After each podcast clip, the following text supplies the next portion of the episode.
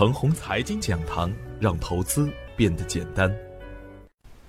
要想盘中赢，需做盘后功。亲爱的朋友们，早上好，我是本本，欢迎收听开盘早知道。我今天分享的主题是重点关注 OLED。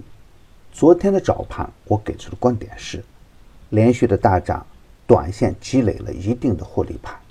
要防止短线大涨后的获利兑现，今天设置操作三线为二六三四、二六五三、二六六五，不破二六三四可以买阴，冲不过二六六五呢可以卖压。底部强势的绩优股呢仍然可以持股待涨。上方的重压力位呢在二六八四，突破指数需要大金融的配合，而大金融的大涨呢。也可能带来中小创的大幅震荡，大盘还会震荡，震荡方向积极向上，精选底部优质的好股票，耐心的做好滚动操作，大跌可以大买，大涨可以不买。而昨天实盘的表现是，早盘开在二六五四，比我设置的中线二六五三高开一点，短线回撤后震荡冲过二六六五，最高冲到。二六七四承压回撤，尾盘收在二六七幺，二六八四的压力位还在上面。从板块资金的动向数据来看，光学光电子、西药、中药、生物制药、运输物流等板块流入靠前。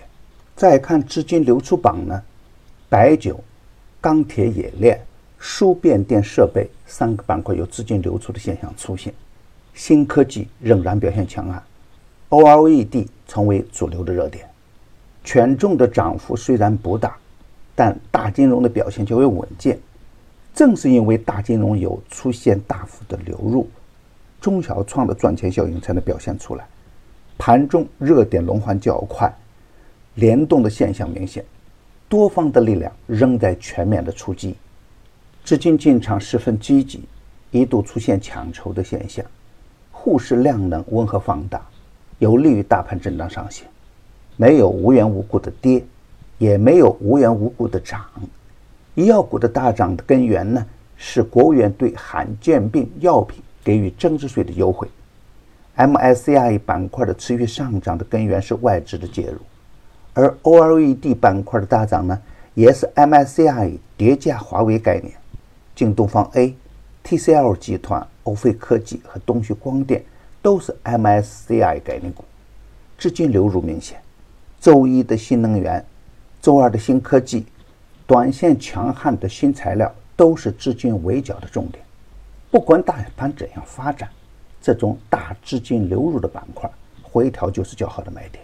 咱们重点说说 OLED，操作逻辑是三星折叠屏手机的正式官宣，华为、小米。都有关于柔性屏消息的出现，折叠手机成为下一个市场竞争的要点。最重要的是短线资金的跟进。昨天单板块打出十二只涨停板，TCL、深天马都出现了短线大涨的局面。从中长线的角度来看，京东方是绝对的行业龙头，可以在研究基本面和量价关系的基础上逢低低吸。如果从短线炒作的逻辑来看，资金面好，盘子小，有独立知识产权的个股可以高看一眼。如果是主流板块叠加超跌次新，可以在研究基本面的基础上高看一眼，比如联德装备、中芯科技、通信达等。